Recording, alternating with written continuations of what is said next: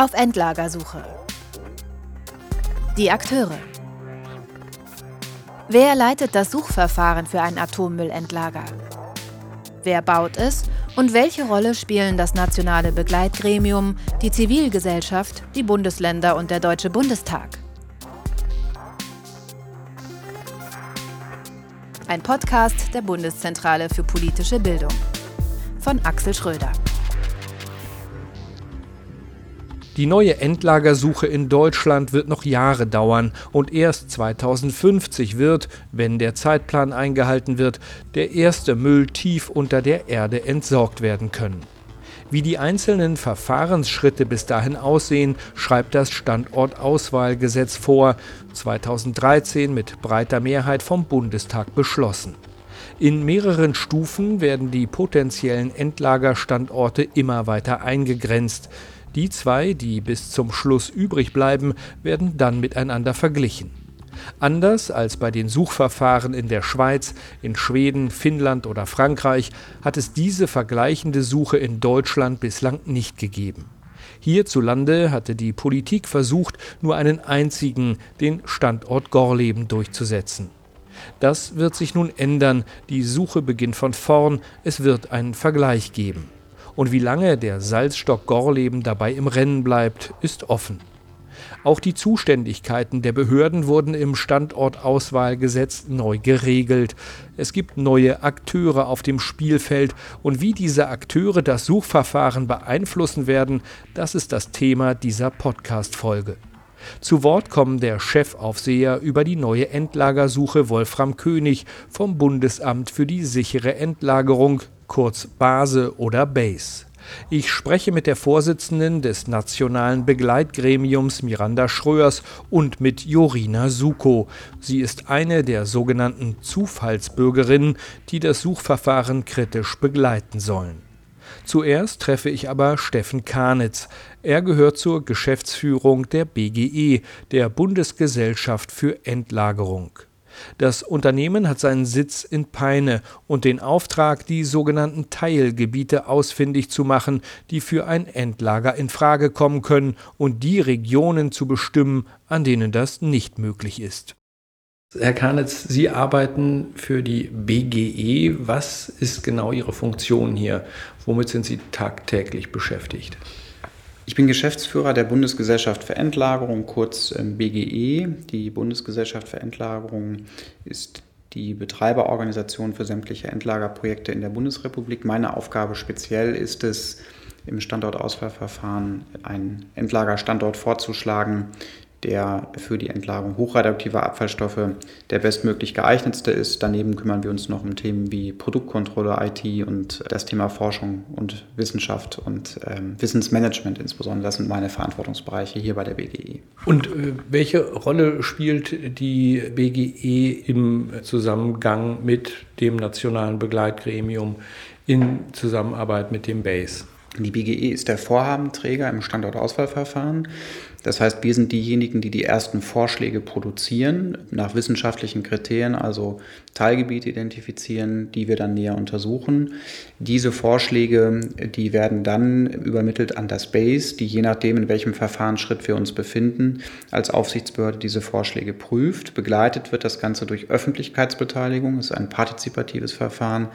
Diese Öffentlichkeitsbeteiligung ist eng gekoppelt mit der Arbeit des Nationalen Begleitgremiums, ein Gremium, das neben dem Verfahren steht, besetzt aus Persönlichkeiten des öffentlichen Lebens, die die Aufgabe haben, als Ansprechpartner für Bürgerinnen und Bürger äh, zu fungieren, die auch kritische Fragen haben an uns, die sie dem Nationalen Begleitgremium stellen können. Dieses Nationale Begleitgremium hat sehr umfängliche Akteneinsichtsrechte.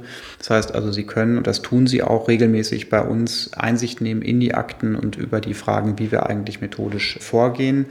Und dann gibt es über allen den Bundesgesetzgeber, der regelmäßig auch eingebunden wird und Stellungnahmen abgeben muss in Form von Bundesgesetzen, ob wir uns im Rahmen des Gesetzes verhalten. Das heißt also, um es nochmal konkret zu machen, im Prinzip am Ende entscheidet die Politik. Die BGE liefert die Datengrundlage und das BASE ist die Aufsicht über das Verfahren und gleichzeitig Träger der Öffentlichkeitsbeteiligung. Das nationale Begleitgremium steht neben dem Verfahren und sorgt dafür, dass kritische Fragen auch gestellt werden können. Wie muss ich mir das ganz praktisch vorstellen? Sie haben eben geschildert, Sie machen Vorschläge, welche Teilgebiete in Frage kommen. Jetzt mal ganz naiv die Frage, was ist denn ein Teilgebiet? Also ist das sowas wie eine Region oder sind es Landkreise? Wie groß ist da Ihr Fokus? Das kann unterschiedlich sein, je nachdem, wie groß das Wirtsgestein ist. Wirtsgestein heißt für uns, das ist ein Endlagergestein, in das wir also ein Endlager äh, bauen können. Je nachdem, ob wir im Salzton oder im Granit unterwegs sind, muss es mindestens drei, sechs oder zehn Quadratkilometer groß sein. Es kann aber auch sehr viel größer sein. Das, was wir im Moment bei Auswertung der Daten beobachten, ist, dass es durchaus Regionen gibt, die über Landkreise hinweg zu Teilgebieten werden könnten. Das werden wir am 28. September diesen Jahres vorstellen. Das heißt also, Teilgebiete sind regional unterschiedlich große Gebiete von homogener geologischer Struktur, entweder im Salz, im Ton oder im Kristallin, das ist gemeinläufig Granit, in dem wir vermuten können, dass wir dort ein Endlager auffahren, das über sehr, sehr lange Zeiträume sehr stabil und sehr sicher dort stehen kann ohne Ihnen natürlich irgendeinen Satz entlocken zu wollen über die Teilgebiete, die ja erst Ende September 2020 präsentiert werden. In welchen Regionen haben wir denn welche Vorkommen an Wirtsgesteinen? Also ich weiß, in der norddeutschen Tiefebene, da haben wir zum Beispiel viele Salzstöcke. Ton und Granit. Wo finde ich das in der Bundesrepublik? Im Prinzip, wenn Sie von Norden nach Süden durchgehen, dann ist es erdgeschichtlich genau so, dass Sie, wie Sie gerade gesagt haben, im Norddeutschland ein starkes Vorkommen von Salzformationen haben, die sich entwickelt haben nach der Rückbildung von Meeresspiegeln oder eben auch, auch Seen, also Salzablagerungen in großen Mächtigkeiten. Weiter südlich gibt es dann in den Bundesländern äh, beispielsweise auch Nordrhein-Westfalen, aber auch anderen Tonsteinformationen von großer Mächtigkeit. Wir haben Granitvorkommen, sehr mächtige in Bayern, teilweise in Baden-Württemberg, teilweise aber auch in Sachsen. Deutschland ist, um das mal zu sagen, ein Land, das aus Endlagergesichtspunkten eigentlich prädestiniert ist, weil wir über sehr viele Formationen verfügen in ausreichender Mächtigkeit in allen drei potenziellen Wirtsgesteinen. Und wir sind erdgeschichtlich zwar nicht weitgehend abgeschlossen in der Entwicklung, aber bei uns bewegt sich die Erde sehr wenig. Wir haben wenig Erdbebenregionen, wir haben wenig Vulkanismus, wir haben also eine sehr stabile Geologie. Und das ist das, was wir suchen. Wir suchen eine Geologie, die für eine Million Jahre weiter steht und sicher ist. Mal ein Vergleich. Eine Million Jahre hört sich sehr, sehr viel an. Die Schweden lagern in einem Granitgestein ein, das über 140 Millionen Jahre alt ist. Also insofern sind die Prognosemöglichkeiten über eine Million Jahre unter der Erde viel, viel besser als die Prognosemöglichkeiten über der Erde. Die andere Frage, die wahrscheinlich auch viele Hörerinnen und Hörer interessieren wird, welche Gebiete, welche Regionen, Landstriche fallen denn dann raus auf jeden Fall? Teile dieser Ausschusskriterien sind eben beispielsweise Vulkanismus. Wir haben Vulkanismus im Vogtland und auch in der Eifel. Das heißt also, das werden sicherlich beides Regionen sein, die dann auch ausgeschlossen werden aus dem weiteren Verfahren. Gleiches gilt für die Frage von Erdbeben, also Seismizität. Überall dort, wo wir Erdbebenklassen haben, größer der Klasse 1, äh, schließen wir für das weitere Verfahren aus. Und gleiches gilt für alten Bergbau und alte Bohrungen, die in endlagerrelevanten Tiefenlagen äh, vorgedrungen sind, die werden ausgeschlossen. Überall dort müssen wir vermuten, dass es Wasserwegsamkeiten gibt und Wasser wollen wir vermeiden, dass es Wasserzugänglichkeiten gibt. Insofern werden diese Bergwerke und Hebungen, die so tief runtergehen, auch ausgeschlossen. Und so gehen wir eben stufenweise vor und äh, sorgen dafür, dass zuerst einmal festgestellt wird, welche Regionen sich gar nicht für die Entlagerung eignen. Die Methodik, wie Sie da vorgehen, bei diesem Auswahlprozess? Können Sie die möglichst in knappen Worten schildern, möglichst einfach? Wahrscheinlich ist es ein komplexer Vorgang. Das Standardauswahlverfahren ist ja in mehreren Phasen untergliedert. Die erste Phase die Phase jetzt hin zu den Teilgebieten ist eine Phase, wo wir im Prinzip nur unterscheiden, welche Regionen gar nicht näher in Frage kommen und welche wir uns mal näher anschauen. Wir werden also im Herbst keine Endlagerstandorte bekannt geben, sondern großräumige Wirtsgesteinskonfigurationen, die wir uns auf Basis der Datenlage im weiteren Verfahren näher anschauen, die wir dann auch näher erkunden. Und das tun wir anhand von gesetzlich festgelegten Kriterien. Wir haben uns zu jedem dieser Kriterien Methoden entwickelt. Die haben wir auch online konsultiert. Das heißt also, das ist keine Geheimwissenschaft, sondern das ist öffentlich nachzuvollziehen. Diese Methoden haben wir entwickelt auf Basis unseres geologischen Fachwissens. Wir haben 70 Kolleginnen und Kollegen, die sich um die Standortauswahl kümmern, aber auch in Kooperation mit externen Fachleuten, mit Universitäten und auch in Absprache eben durch die Online-Konsultation mit Fachleuten, die Interesse haben, sich an diesem Thema zu beteiligen. Eine Schwierigkeit im bisherigen Verfahren, im alten Suchverfahren, das ja auf Gorleben sich beschränkt hat, da war immer wieder davon die Rede, dass die Kriterien, denen ein Endlager genügen muss, im Laufe der Jahre angepasst wurden. Da wurde immer wieder gesagt, ja, da wurde dran gedreht. Ist denn diese Möglichkeit jetzt ausgeschlossen mit dem Standortauswahlgesetz, dass Kriterien, die einmal festgelegt wurden, vielleicht verwässert werden, damit der eine Standort in einem besseren Licht dasteht. Das ist ja eine Kritik derer, die äh, viele Jahre, Jahrzehnte gegen den Standort Gorleben protestiert haben. Ja, das ist, glaube ich, in der Tat eine ganz wesentliche Lehre aus Gorleben. Also die Spiegelregeln, nach denen man den bestmöglichen Standort sucht, die müssen von vornherein klar sein und die müssen auch von vornherein transparent sein. Das heißt also, jeder kann nachvollziehen, wenn er ein Standortauswahlgesetz guckt, nach welchen Kriterien wir vorgehen. Diese Kriterien sind festgeschrieben und genau die werden von uns auch zur Anwendung gebracht, sodass also sichergestellt ist, dass über das Verfahren hinweg eine Kontinuität bei den Kriterien herrscht. Und es ist jetzt nicht so, dass die Teilgebiete, die dann Ende September verkündet werden, dass die, um im Geologischen zu bleiben, in Stein gemeißelt sind. Das sind sie nicht. Die Teilgebiete repräsentieren einen Zwischenstand, einen äh, unverbindlichen Zwischenstand, über den noch kein Bundesgesetz gemacht wird.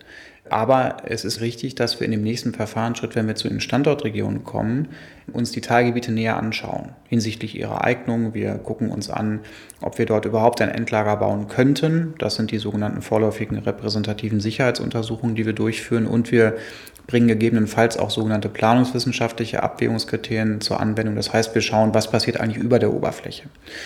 Und daraus werden wir dann in einer weiteren Eingrenzung zu den sogenannten Standortregionen kommen. Diese Standortregionen, die werden erstmalig dann vom Base begutachtet und sie werden dann gleichzeitig auch nach festgelegten Regionalkonferenzen, also Beteiligungsformaten, dem Bundestag zugeleitet in Form eines Bundesgesetzes. Erst darüber gibt es ein Bundesgesetz. Das heißt, die Teilgebiete sind insofern nur ein Zwischenstand, der sich auch noch verändern kann. Aber es ist eben so in der Tat, dass wir aus diesen Teilgebieten die Standortregionen entwickeln. Das heißt also, wenn Sie so wollen, in dem Trichterverfahren sind wir also jetzt ganz am Anfang. Wir haben sehr, sehr viele Teilgebiete aus denen wir dann weniger Standortregionen entwickeln, noch weniger Standorte, die wir dann untertägig erkunden und dann am Ende haben wir den Standort. So ist es eben auch angelegt. Insofern ist es nicht so, dass das, was wir tun, völlig egal ist oder freiwillig ist, sondern aus diesen Teilgebieten werden wir ganz maßgeblich die Standortregionen auch entwickeln. Und am Ende ist es ja auch so, dass nicht die BGE dann entscheidet, aha, hier wird ein Endlager gebaut, sondern es ist der Bundestag. Das ist ganz wichtig. Am Ende entscheidet die Politik. Wir liefern nur die Entscheidungsgrundlagen, wissenschaftsbasiert. Wir werden immer wieder überprüft von der Aufsichtsbehörde, von der öffentlichen Beteiligung, die auch die Möglichkeit hat, Nachprüfungsrechte hier zu stellen, das Verfahren anzuhalten. Wir werden gesetzlich überprüft, wir werden aber auch gerichtlich überprüft bei Bedarf. Und am Ende entscheidet und muss auch ähm, in einer Demokratie der Gesetzgeber über die Entscheidungsgrundlage entscheiden, die wir liefern. Nun mag es aber Leute geben in der Bundesrepublik, die sagen, ach, erstens wollen wir den, den Kram sowieso nicht vor der Haustür haben und außerdem wurde doch in Gorleben schon so viel investiert, da wurde schon so viel erkundet. Warum dieses wahnsinnig aufwendige Verfahren? Erkundet doch lieber in Gorleben weiter. Was würden Sie jemandem sagen, der Ihnen diesen Vorschlag macht?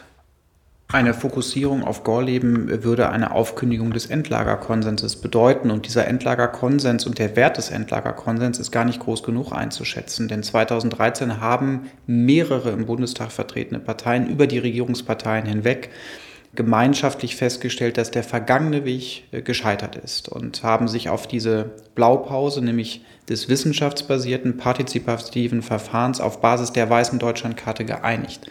Und ich glaube, dass es auch nur so funktioniert. Die Frage, ob Gorleben geeignet ist oder nicht, wird in diesem Verfahren entschieden. Aber eine reine Fokussierung auf Gorleben würde nicht zu einer Akzeptanz führen, sondern wäre im Prinzip das Verlassen dieses Konsenses. Und deswegen ist es richtig, dass wir die Aufgabe bekommen haben, jetzt auf Basis von geologischen Daten nach dem bestmöglichen Standort zu suchen. Das ist auch eine Veränderung im Verfahren. Wir suchen nicht mehr nur einen geeigneten Standort, sondern wir suchen denjenigen, der unter den geeigneten die beste Eignung hat. Und ich glaube, wenn es um das Thema Akzeptanz geht, dann sind sie am ehesten in der Lage, einen Standort vor Ort zu akzeptieren, wenn sie verstehen, dass es sich um den besten Standort aus geologischen Gründen handelt. Dafür ist genau dieses Verfahren geeignet, diesen breitestmöglichen Konsens zu erzielen. Das ist ein Versprechen, das ist eine Hoffnung, die wir noch unter Beweis stellen müssen, alle gemeinsam, nicht nur als BGE. Wir werden in den nächsten Jahren beobachten und sehen, ob das funktioniert, aber ich halte es für völlig richtig, dass dieses Verfahren die Chance gibt, den Standort zu finden, der aus geologischen Gesichtspunkten best geeignet ist und der dann auch akzeptiert werden kann. Die Bundesgesellschaft für Endlagerung ist also für die erste noch sehr grobe Auswahl der Gebiete zuständig, die in den nächsten Schritten genauer untersucht werden. Die BGE führt die obertägigen und später die untertägigen Erkundungen durch, schickt Mess- und später Bohrfahrzeuge an die Orte, die in die engere Auswahl kommen. Früher hat diese Arbeiten die DBE, die Deutsche Gesellschaft zum Bau und Betrieb von Endlagern für Abfallstoffe, übernommen. Und diese DBE gehörte zu 75 Prozent den Konzernen, die Atomkraftwerke betrieben haben. Diese Nähe derjenigen, die die Endlagersuche vorantreiben, zu privatwirtschaftlich arbeitenden Stromkonzernen gibt es heute nach Gründung der Bundesgesellschaft für Endlagerung nicht mehr. Kontrolliert wird die Arbeit der BGE trotzdem und das gleich von zwei Institutionen. Die eine ist das BASE oder BASE, die Bundesanstalt für die sichere Endlagerung, eine Unterbehörde des Bundesumweltministeriums. Geleitet wird das BASE von Wolfram König. In Berlin, am Sitz seiner Behörde, habe ich ihn nach den Aufgaben des BASE gefragt. Das BASE ist gegründet worden, um auch für den Bereich der Endlagerung eine Atomaufsicht zu haben. Das gab es vorher nicht. Wir haben die Aufgabe als BASE darauf zu achten, dass der Vorhabenträger, die Bundesgesellschaft für Endlagerung, die gesetzlichen Vorgaben umsetzt und einhält. Und wir haben die Aufgabe im Verfahren, die Öffentlichkeitsbeteiligung sicherzustellen. Das heißt, nicht wir müssen alles kommunizieren, aber wir müssen darauf achten, dass die Beteiligten äh, dem Anspruch, dem hohen Anspruch des Gesetzes gerecht werden, die Grundlagen für eine Beteiligung auch herzustellen, nämlich alles offenzulegen, die entsprechenden Ableitungen darzulegen, wie sie zu Ergebnissen kommen und dann auch die Diskussionen zu ermöglichen über diese Ergebnisse. Des Weiteren werden wir im weiteren Verfahren auch ein Novum die Bergbehörde sein, äh, die bislang als Aufgabe immer den Ländern zufiel. Äh, wir werden dort die bergrechtlichen Genehmigungen, die erforderlich sind, erteilen müssen und beurteilen müssen natürlich die Anträge, ob sie dem gerecht werden, aber auch die Aufsicht führen und wir werden die Genehmigungsverfahren nach Atomrecht durchführen. Das sind aber Aufgaben, die sich erst im weiteren Verfahren stellen. Sie hatten erwähnt, dass das BASE für die Öffentlichkeitsbeteiligung zuständig ist, für die sogenannten Teilgebietskonferenzen und die Auftaktveranstaltung dazu. Mitte Oktober haben Sie schon eine Halle in Kassel angemietet und Einladungen an Kommunen verschickt. Trotzdem habe ich den Eindruck, dass dieses Thema Endlagersuche bei vielen Menschen noch gar nicht richtig angekommen ist. Wie haben Sie bisher über das Thema informiert? Ja, wir haben eine gesellschaftliche und politische Randbedingung, die das Thema Atomenergie und auch die Endlagerfrage im Bewusstsein breiter Schichten als gelöst abgehakt hat. Des Weiteren können wir gemeinsam beklagen, dass dieser Resonanzboden derzeit so gering war, muss ich sagen. Der wird sich verändern mit Ende des Jahres. Aber ich glaube, dass ich mitgenommen habe, dass unsere Formate, die wir inzwischen angeboten haben in den letzten Jahren, durchaus eine Resonanz hatten, die schon darauf hinweisen, dass es eine Sensibilität gibt und auch eine Nüchternheit, das Thema zu bearbeiten, die eben uns davor warnen sollte, diese Gleichheitszeichen zu setzen, dass also dieser ersten Phase der Beteiligung Bilder bemüht werden, die man in Gorleben hatte oder in der Asse oder andere Dinge, sondern äh, das Verfahren verdient Nüchternheit. Und das holt auch Menschen ab, die bislang vielleicht sehr kritisch gegenüber der Atomenergie standen und äh, auch das abgelehnt haben, weil die sagen, wir müssen uns um die Abfälle kümmern, die jetzt da sind. Wir können nicht die Augen davor verschließen und hoffen, dass andere sich darum kümmern. Und deswegen haben wir verschiedene Formate auch angeboten für verschiedene Zielgruppen. Wir haben äh, die klassischen Angebote über Animationen, Film, Internet, äh, umfangreich über das Verfahren. Wir haben die Wanderausstellungen, äh, die in verschiedenen Orten unterwegs sind, in Bahnhöfen zum Beispiel auch, wo sich gezeigt hat, dass plötzlich Menschen, die darüber stolpern, äh, über das Thema, wortwörtlich, da Interesse für zeigen. Was wir gemacht haben, ich persönlich auch, waren an vier Standorten mit den kommunalen Gebietskörperschaften für alle kommunalen Vertreterinnen und Vertreter das Angebot zu machen, frühzeitig schon vorletztes Jahr sich auf das Verfahren einzustellen. Auch dort haben wir eine erhebliche Resonanz gehabt. Das sind ja wichtige Multiplikatoren und die auch zuerst angesprochen werden, die Mandatsträgerinnen und Mandatsträger in den Regionen. Und ich bin im letzten Jahr durch die gesamte Republik gezogen. An allen Landeshauptstädten habe ich Veranstaltungen durchgeführt, auch persönlich mit der BGE. Gezielt auch eingeladen, die politischen Vertreterinnen und Vertreter der Landesparlamente, der Landesregierung, um eben schon eine Vorbereitung zu schaffen. Ich glaube jedenfalls, man kann natürlich unendlich viel noch sozusagen sich ausdenken, nur wir müssen aber auch mit den einmal die Ressourcen klarkommen, die wir haben. Und zweitens, wir können nicht das Grundproblem damit beantworten, dass eben die gesellschaftliche Aufmerksamkeit noch nicht so groß ist, wie sich das vielleicht viele wünschen würden. Ähm, also eine klassische Situation, die wir dann in Beteiligung auch nochmal erleben, als Paradoxum, wie wir es so schön bezeichnen, der Beteiligung. In der ersten Phase, wo noch sehr theoretisch diskutiert wird, gibt es viel zu gestalten an sozusagen Kriterien, an Vorgehensweisen. In dieser Phase sind es immer sehr wenige Leute gewesen, Personen meistens aus dem, ich sage mal, professionellen Bereich, da schließe ich auch NGOs mit ein, die sich da eingebracht haben. Das hat, war die Erfahrung beim Nationalen Begleitgremium bisher, das war aber auch schon der Endlagerkommission so. Je weiter es konkreter wird, umso mehr werden sich plötzlich sozusagen dafür interessieren, aber die Gestaltungsräume werden kleiner werden. Und das ist eben das Paradoxum. Eigentlich brauchen wir diese sozusagen Aufmerksamkeit am Anfang, aber damit müssen wir leben und wir können sie natürlich dadurch auch auffangen, indem die äh, Schritte für Entscheidungen so dokumentiert sind, dass die, die später einsteigen, sie gut nachvollziehen können. Und das ist ein Teil unserer Aufgabe in der Sechster-Plattform, in der Informationsplattform, all diese Schritte zu dokumentieren, die sie bei uns abrufen können auch. Diese Sechser-Plattform, das muss man vielleicht nochmal erklären, ist eine Internetseite, auf der alle relevanten Dokumente veröffentlicht werden, auf der das Suchverfahren erklärt wird. Abrufbar ist diese Seite unter endlagersuche-infoplattform.de. Und jetzt zum Schluss noch eine persönliche Frage. Wie hoffnungsfroh sind Sie, dass wir nicht wieder in die gleiche Situation kommen, wie wir sie lange Jahre in Gorleben erlebt haben, mit vielen Protesten, mit Polizeieinsätzen? Kann das Verfahren das leisten? Sind Sie da hoffnungsfroh? Also wenn ich nicht hoffnungsfroh wäre, dann würde ich, glaube ich, diesen Beruf irgendwie falsch verstanden haben, den ich habe.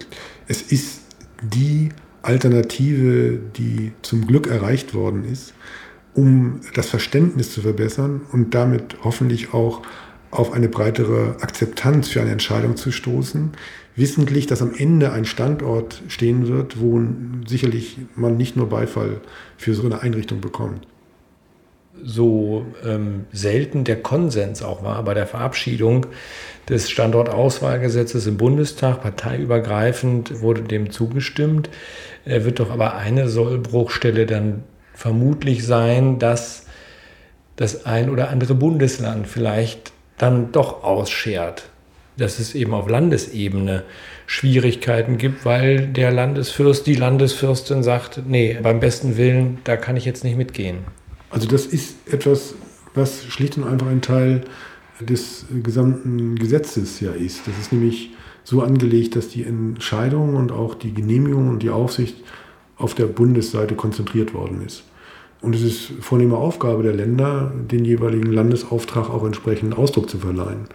Wenn aber der Eindruck entsteht, dass man äh, durch seine vielleicht politische Reichweite eines Bundeslandes es erreichen kann, den Grundsatz zu konterkarieren, nämlich die äh, Glaubwürdigkeit zu beschädigen, dass eben Politik keinen Einfluss auf fachliche Bewertungen nimmt, sondern jeweils in den Rollen unterwegs ist, die auch vorgeprägt sind, nämlich auf Grundlage von guten fachlichen Vorgaben eine Entscheidung zu treffen. Wenn das verlassen wird, wird es hoffentlich die Erkenntnis geben, wenn man diesen Weg verfolgt, dass man sich selber schadet. Wir haben es ja zum Beispiel bei Bayern erlebt, jetzt schon, dass nachdem man diesem Verfahren, wie alle anderen Länder auch, zugestimmt hat, äh, schon sehr attraktiv war, offenbar äh, zwei Jahre später den Eindruck zu erwecken, durch einen politischen Beschluss, ohne fachliche Grundlage zu sagen, Bayern äh, scheidet aber eigentlich aus, dass das nicht nur die Glaubwürdigkeit des Prozesses beschädigen kann, sondern die eigenen Interessen berührt.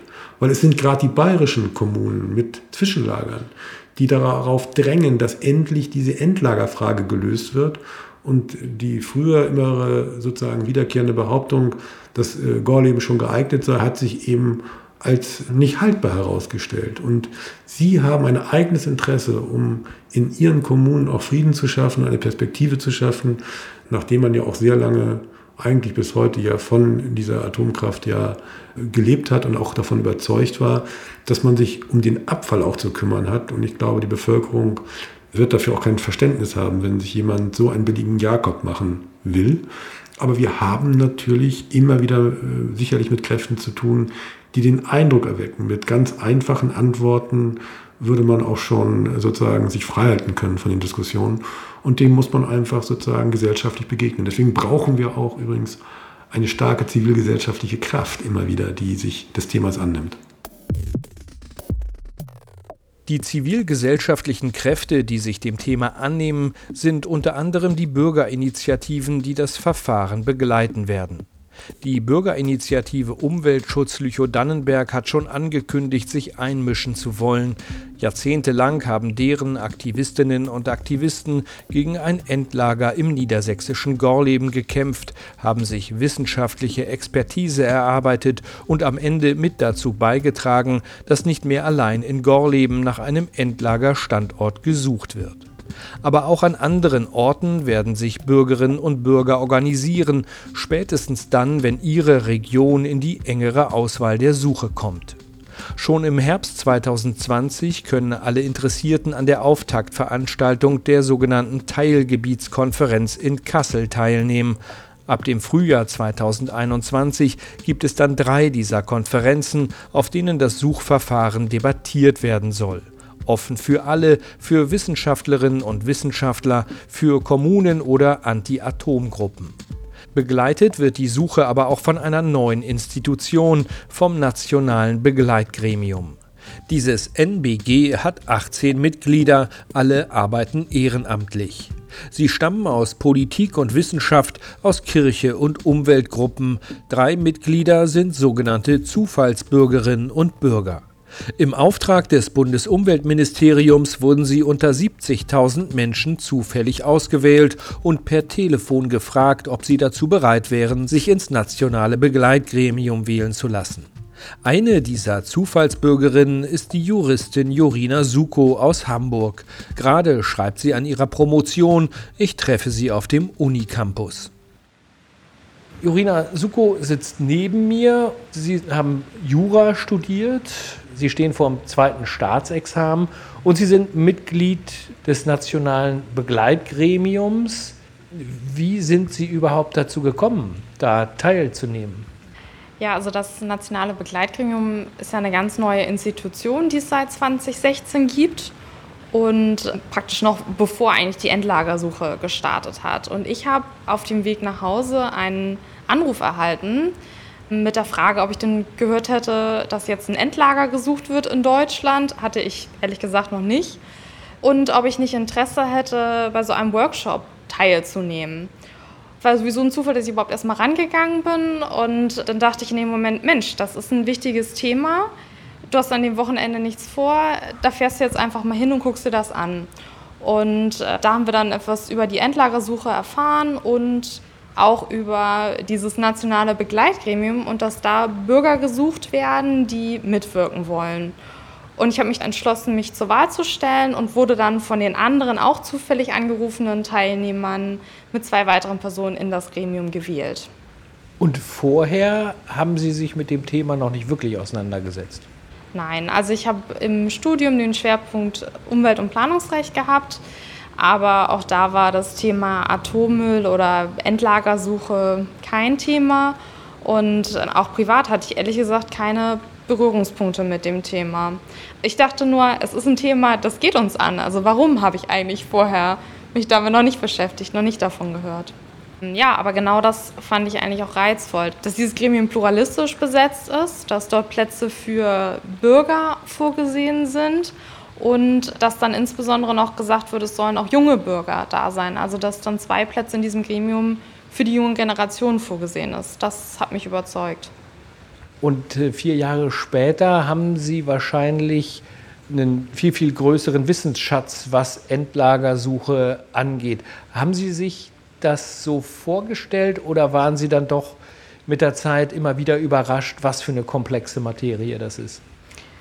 Ja, überrascht war ich eigentlich nicht. Eigentlich war mir von vornherein klar, dass das ein hochkomplexes Themenfeld natürlich ist. Und auch jetzt ist es so, ich habe viel dazugelernt, in jedem Fall. Aber natürlich bin ich immer noch weit weg davon, Experte zu sein, einfach weil das so komplex ist. Ich kann nicht alle geologischen Dinge verstehen. Ne? Das funktioniert gar nicht. Dafür gibt es ja auch Geologen in dem Verfahren. Und ich denke, es ist auch so ein Anspruch. Also ich bin ja als Bürgerin in diesem Gremium und möchte, ich sag mal, genug Wissen haben, um gut mitreden zu können. Aber auf der anderen Seite möchte ich auch diesen Blickwinkel nicht verlieren? Wie guckt jemand auf den Prozess, der damit vorher noch nichts zu tun hatte? Wie würden Sie das einem Außenstehenden erklären, was die besondere Schwierigkeit ist auf dem Weg zu einem Endlager für hochradioaktiven Müll? Was sind die größten Hürden? Ich persönlich glaube, eines der schwierigsten Themen ist das Thema Ungewissheit. Es ist einfach ein hochkomplexes und wissenschaftliches Thema und vieles werden natürlich auch Prognosen sein. Also man will, dass dieses Endlager eine Million Jahre sicher ist, aber das ist ja ein Zeitraum, den wir uns ja so gar nicht vorstellen können und bei dem wir auch nie die hundertprozentige Gewissheit haben können, dass das alles wunderbar ist und hält. Und also mit dieser Ungewissheit umzugehen und trotzdem jetzt als Gesellschaft diesen Schritt zu wagen und zu sagen, wir müssen aber trotzdem was unternehmen, wir müssen es irgendwie lagern. Sie haben gesagt, Sie machen das ehrenamtlich, aber es gibt sowas wie eine Aufwandsentschädigung, oder? Genau, eine Aufwandsentschädigung gibt es, weil es sonst auch von der ja, zeitlichen Dimension auch gar nicht machbar wäre. Kann man sagen, wie hoch die ist? Es ist unterschiedlich, aber es richtet sich nach Sitzungsteilnahme. Ja, also es klingt jetzt erschreckend viel, aber ein Sitzungstag ist mit 500 Euro bemessen. Wir haben grundsätzlich immer einmal im Monat eine Sitzung die Sitzungsteilnahme ist ehrlich gesagt das, was zeitlich den kleinsten Teil in Anspruch nimmt. Also es ist einfach viel, was aus der Reihe natürlich ist, wie E-Mails, ähm, Gutachten lesen, andere Schriftstücke lesen, durcharbeiten, verstehen, besprechen. Ich würde sagen, einen Arbeitstag in der Woche bin ich auf jeden Fall mit dem Gremium beschäftigt. Geleitet wird das nationale Begleitgremium von Professor Armin Grunwald und Miranda Schröers. Mit Miranda Schröers habe ich in der Nähe von München in Reitenhaslach in der Klosterakademie der Technischen Universität München gesprochen über die Rolle des NBG bei der neuen Endlagersuche, über die Rechte dieser Institution und über die Frage, ob das nationale Begleitgremium den anderen Akteuren der Endlagersuche auf Augenhöhe begegnen kann.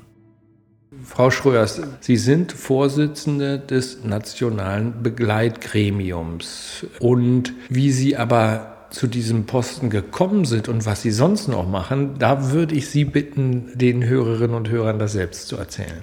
Ja, ich bin, ähm, wie man hört, mit meinem Akzent nicht in Deutschland geboren und auch nicht aufgewachsen. Ich bin in Stadt New York geboren und aufgewachsen, habe aber seit äh, Anfang der 90er Jahre viel mit Deutschland zu tun gehabt. Ich war mit meiner Dissertation beschäftigt im Vergleich der Klima- und Energiepolitik Deutschland, Japan, den USA. Und das hat mir eigentlich auch zum Thema Endlager gebracht.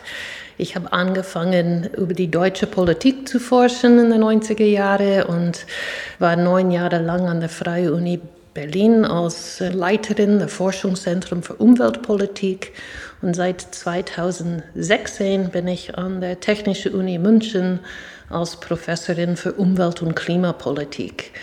In 2011, nach der Fukushima-Unglück, war ich in Japan sehr beschäftigt und ich bin auch dann in dieser Zeit von Kanzlerin Merkel gefragt, ob ich in die Kommission, die Ethics-Kommission, was eingerichtet war nach der Fukushima-Unglück, zu überlegen, was macht das für Deutschland, was bedeutet das für Deutschland. Und da habe ich Klaus Topfer auch kennengelernt, weil er war Co-Vorsitzende von dieser Ethics-Kommission für eine zukünftige Energie für Deutschland. Und ja, ich glaube, das ist eigentlich der Geschichte, was mir auch zu diesem Thema und in diese Nationalbegleitgremium gebracht hat.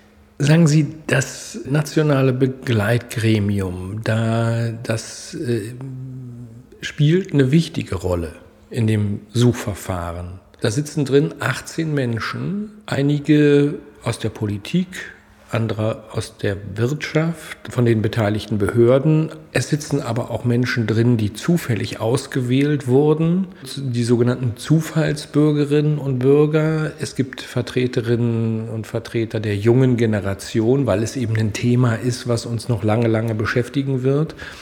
Das ist also eine relativ bunt zusammengewürfelte Truppe. Was ist denn die Kernaufgabe des nationalen Begleitgremiums? Sind Sie sozusagen die Hüterin über das Vertrauen in den Prozess?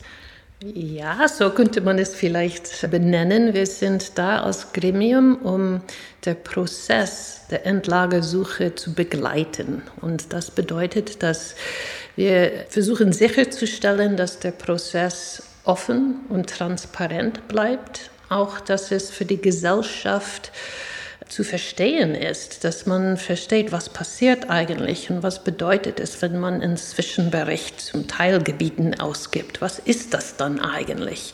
Also man könnte sagen, dass wir sind teilweise ein äh, Gremium, die ist da, die ganz einfache Frage zu stellen und deshalb auch die Zufallbürger, Bürgerinnen. Ne?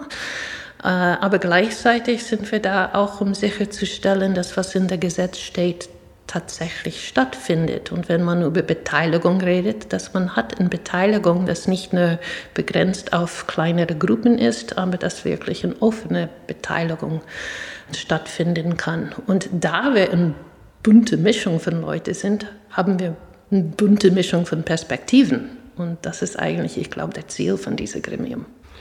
Wenn es so viele unterschiedliche Perspektiven dann auf das Verfahren gibt, ist es trotzdem möglich zu sagen, wie das NBG oder vielleicht wie Sie auf den bisherigen Verlauf des Verfahrens schauen. Sind wir auf einem guten Weg oder würden Sie sagen, es wurden schon die ersten Fehler gemacht? Naja, ähm, sind wir auf einem guten Weg. Wir müssen auf einem guten Weg sein, weil ähm, das Aufgabe, was wir haben, ist eine riesige, wichtige Aufgabe. Man braucht ein Endlager, weil man hat hochradioaktive Müll, das für ein, ein Zeitfenster, was man als Mensch kaum wirklich begreifen kann, sicherstellen muss. Und das ist natürlich eine sehr, sehr wichtige Aufgabe läuft dieser Prozess gut? Das ist natürlich auch eine Frage der Perspektive. Und aus Sicht der Nationalbegleitgremien, was wir sehen, ist ein Prozess, was sich ähm, entwickelt.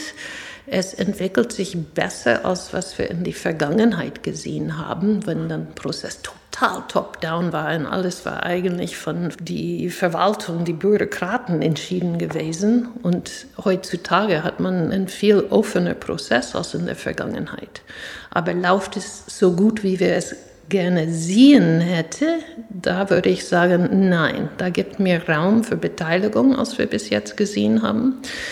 Da gibt auch Raum für mehr Debatte und äh, auch der Frage, ob das Zeitfenster tatsächlich so gestaltet wird, dass man eine gute Beteiligung wirklich schafft. Und das ist besonders eine wichtige Frage jetzt in der Corona-Zeit weil in der Corona-Zeit sind wir begrenzt in unsere äh, Möglichkeiten zusammenzukommen in große Veranstaltungen. Ne? Der Debatte, was man in so einer Veranstaltung hat, ist sehr, sehr wichtig. Und wir fragen uns, äh, wie das in die nächste Zeit laufen wird, wenn das alles online ähm, gestaltet werden muss.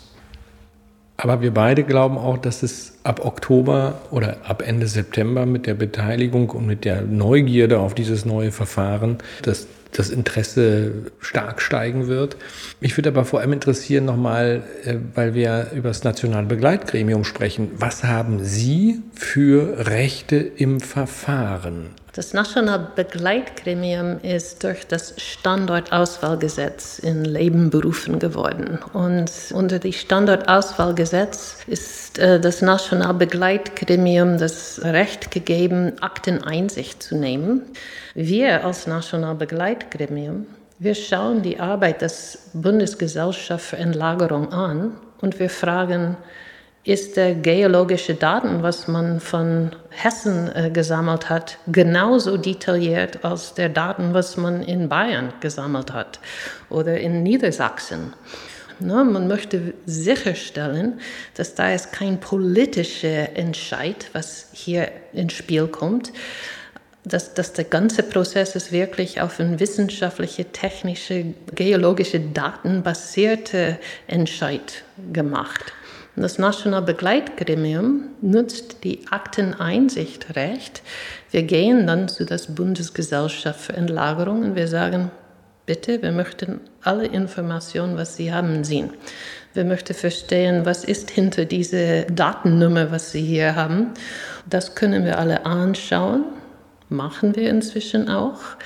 Es ist unser Versuch, sicherzustellen, dass das Arbeit des Bundesgesellschaft für Entlagerung läuft, wie es laufen soll. Heißt aber auch, Sie müssen selbst sich ein Stück geologische Expertise, geologisches Fachwissen aneignen. Sie müssen ja auch solches Datenmaterial dann lesen können. Wir beschäftigen dann auch Geologen als Experten, die vor uns dann diesen Akteneinsicht machen und die berichten dann äh, zu uns, ob die glauben, dass das läuft, wie es laufen soll. Das kostet Geld, externe Gutachter zu beauftragen. Haben Sie ein Budget des, beim nationalen Begleitgremium, wo Sie sagen, ja, da kommen wir mit zurecht? Oder sagen Sie, die, die wollen uns wohl aushungern? Sehr gute Frage. Der geologische Datengesetz ist etwas, wofür das Nationalbegleitgremium seit Jahren gekämpft hat. Und es ist endlich in diesen, dieses Jahr zu Gesetz geworden. Aber die Finanzierung für unsere Akteneinsicht, wir brauchen noch diese Finanzierung. Das ist nicht bisher an uns geflossen. Und deshalb ähm, äh, unsere Möglichkeiten, diese Akteneinsicht zu, zu machen auf einem Niveau, was vielleicht von der Bevölkerung auch dann gewünscht wird, das haben wir bisher nicht machen können. Und es wird sehr wichtig, nach der Eröffnung der Zwischenbericht, dass wir diese Möglichkeit haben. Wenn Regionen sagen, ja, wir möchten wissen, was ist eigentlich mit unserer Region. Und aus Sicht unserer Geologen hat man eine Störung hier. Wieso sind wir hier darinnen? Wir möchten natürlich Akteneinsicht nehmen können, um das anzuschauen. Also schließe ich daraus, dass da noch Nachbesserungsbedarf ist. Also können Sie auf Augenhöhe mit dem BASE und der BGE agieren oder nicht? Das Nationalbegleitgremium ist, wie Sie gesagt haben, in kleiner Gruppe 17 Leute. Wir, wir, sollen eigentlich 18 sein, aber wir sind zum Moment 17. Wir haben nicht die Möglichkeit, auf Augenhöhe mit dem Bundesgesellschaft für Entlagerung oder das BASE zu arbeiten, weil die haben natürlich viel, viel mehr Personal als wir und wir sind auch ehrenamtlich daran. Das bedeutet, dass neben meinem Job als Professorin an einer technischen Uni, eigentlich auch ein Fulltime-Job, man macht das am Wochenende, man macht das am Abend und man nimmt ein, zwei Tage in der Woche dann auch oben auf alles anderes wirklich auf diese Themen zu beschäftigen. Aber wir haben etwas, was vielleicht das BGA und das BASE nicht haben oder nicht auf dem gleichen Niveau, als wir haben. Und das ist ein Vertrauen von der Bevölkerung. Und das hat einen Wert. National Begleitgremium ist von der Zivilgesellschaft sehr oft gefragt, nachzufragen, nachzuhacken. Und wir glauben, das gibt uns ein Gewicht, was wir anders vielleicht nicht haben würden.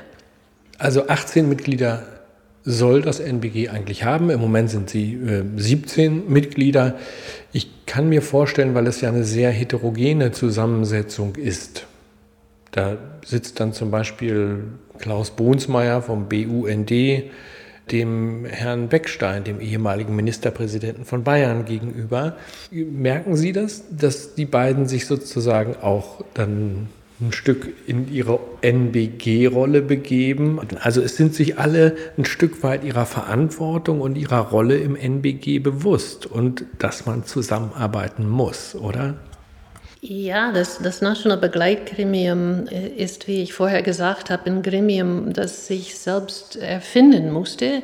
Wir mussten darüber reden, wer sind wir, was sind unsere Hauptaufgaben, wie ähm, setzen wir diesen durch. Und eins, was für uns vom Anfang an sehr, sehr wichtig war, ist, dass wir sind hier nicht um ein bestimmtes Outcome zu schaffen. Wir sind hier, um einen Prozess zu begleiten. Und dieser Prozess ist, was für uns so wichtig ist. Wir sind der Meinung, dass wenn der Prozess, die Entlagersuche nicht demokratisch läuft im Sinne, dass es mit Beteiligung vorankommt, dass es die unterschiedlichen Meinungen von Regionen zuhört, dass der Prozess am Ende scheitern könnte. Wir können nicht ein Mitglied haben, der sagt, nicht in meine Region. Oder der sagt aus Sicht von den NGO auf keine Fälle. Das geht nicht. Wir müssen wirklich alle unsere Hauptaufgabe akzeptieren. Und diese Hauptaufgabe ist ein Fokus auf Prozess. Das Prozess muss ein gutes sein, weil ohne einen Prozess, die Vertrauen entwickelt, ist die Frage, ob am Ende man erfolgreich sein kann.